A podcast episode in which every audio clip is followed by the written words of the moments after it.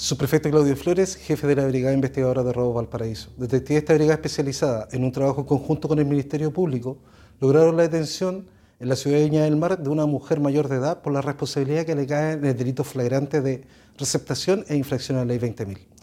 Oficiales de esta brigada especializada realizaron diversas diligencias policiales y de inteligencia policial en relación o en virtud de una denuncia por el delito de robo de bienes nacionales de uso público instancias que un grupo de personas, productores de la BBC de Londres, realizaba un reportaje en relación a los lobos marinos en la caleta Portales. Dejaron estacionado su vehículo, lugar donde sujetos desconocidos fracturaron el vidrio y robaron diferentes especies de alta gama y profesionales de filmación.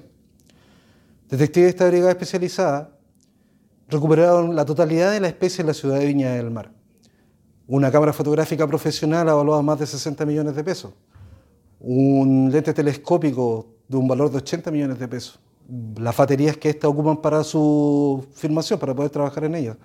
Además, en este procedimiento se logró recuperar un dron y la mujer que fue detenida mantenía droga en su poder, más de un kilo de droga. Estas especies recuperadas tienen un valor evaluado sobre 152 millones de pesos. La persona detenida va a pasar a disposición del Ministerio Público para su formalización correspondiente.